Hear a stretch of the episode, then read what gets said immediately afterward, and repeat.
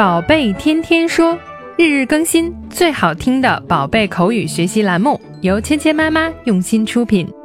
宝贝天天说，芊芊妈妈。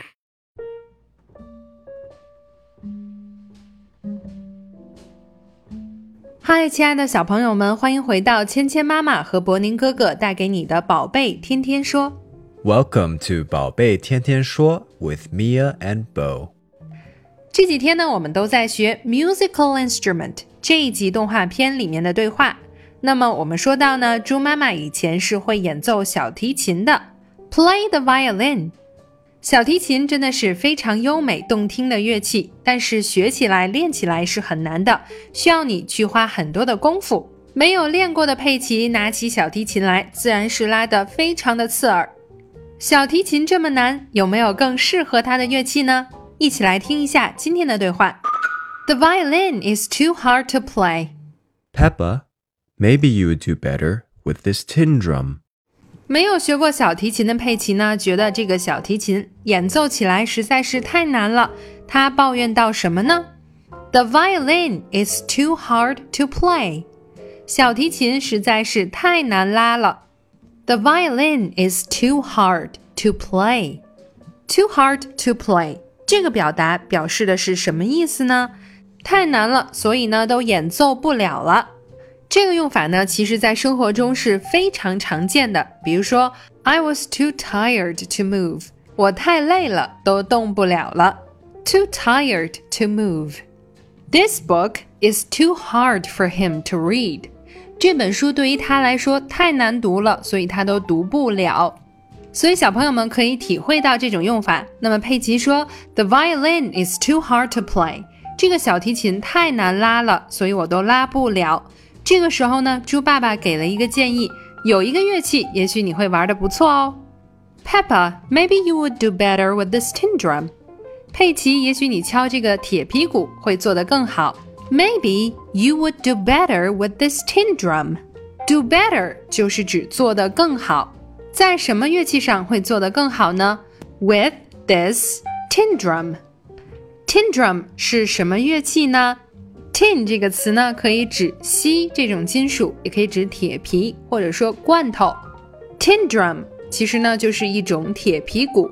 Maybe you can bang this drum. Maybe you would do better with this tin drum. 也许呢，你可以敲敲鼓，也许你敲这个铁皮鼓呢会做得更好。Maybe you would do better with this tin drum. 今天我们学习的第一个单词是 hard，困难的。hard, hard, hard, hard, hard. 今天我们学习的第二个单词是 tin drum，铁皮鼓。tin drum。tin drum。 tin drum。tin drum。tin drum。接下来我们来练习今天的跟读作业。The violin is too hard to play. The violin is too hard to play. Peppa, maybe you would do better with this tin drum.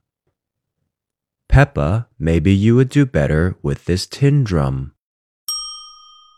The violin is too hard to play. The violin is too hard to play. Peppa, maybe you would do better with this tin drum. Peppa, maybe you would do better with this tin drum. 好，接下来我们来玩你问我答的游戏。小朋友们听到“叮”的声音后，请说出你的那一句。The violin is too hard to play.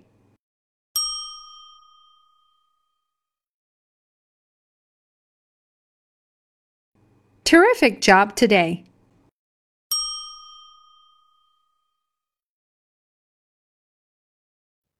Peppa, maybe you would do better with this tin drum.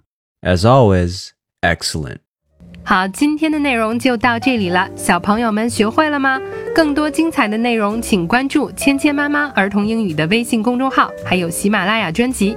我们明天不见不散。